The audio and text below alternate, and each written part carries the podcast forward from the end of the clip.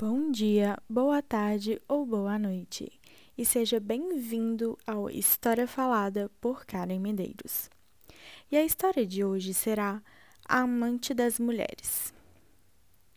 Hollywood, 1920. Os anos de ouro da ascensão do desejo estampado no rosto daqueles que apreciavam os filmes e as músicas que representavam a excitação e o fervor que estavam por vir. Olhos marcantes e maxilar robusto, seus lábios carnudos inesquecíveis. Assim era representada Bailey. Diferente de outras mulheres, a atriz possuía uma característica um tanto incomum: sua forma de vestir e de se comportar. Apesar de sua voz doce e sensual, como a das mulheres mais cobiçadas pelos homens à época, Bailey usava ternos ajustados e charmosos, combinados com um toque de rebeldia e cabelos curtos penteados para trás. Seu estilo era inconfundível, já que Bailey tinha a vontade e a coragem de utilizar peças de roupas que diziam ser para o gênero masculino, mas que, com muito glamour e um bom gosto, transformou essas peças em um estilo próprio, com tecidos sofisticados que realçavam as curvas de seu corpo.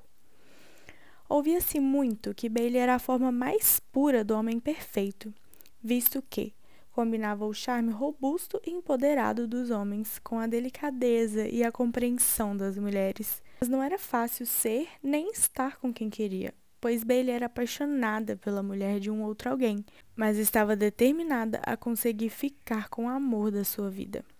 Bailey traça todos os seus planos e estratégias e começa a agir chama Alice para sair.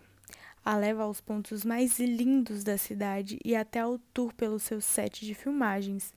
Mas por medo do que vão pensar, Alice não se faz disposta a deixar seu marido. Você não é feliz com ele, exclama Bailey. Ele é o meu marido, responde Alice. Podemos ter uma vida maravilhosa juntas. Não podemos mais ser vistas juntas.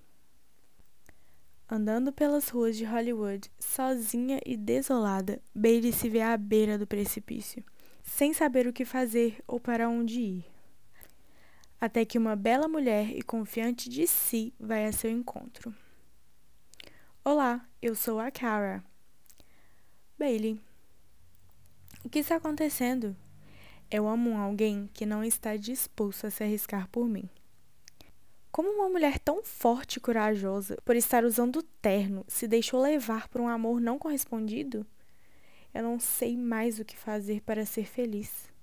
Cara ajuda Bailey a aceitar que este não é o fim e a enxergar que se uma pessoa não está disposta a se arriscar por você, ela não vale o seu amor. Ao final da conversa, elas se beijam e Cara segue seu caminho, o que deixa Bailey na dúvida procurar outra pessoa, o superar e ser feliz sozinha. Bailey se encontra em um paradoxo e não sabe qual atitude tomar. Mesmo sendo desejada por tantas mulheres, sofre de um amor não correspondido. Bailey não tinha outra alternativa a não ser ir de encontro a tentações da noite para saciar seu desejo de amor. Encontra em outras mulheres o prazer da paixão, paixão momentânea, mas suficiente para se deixar levar. Em uma dessas noites, Bailey volta a encontrar Alice e, com a troca de olhares, fica perceptível a vontade de Alice em corresponder o seu amor. Bailey, nesse momento, encontra a oportunidade de expressar todo o seu valor e sentimentos a Alice. E não perde tempo. Alice, preciso me desculpar por ter tentado te seduzir. Eu entendo, Bailey. Mas não podemos ficar juntas. Tenho que me amar primeiro, sem precisar que outra pessoa me complete.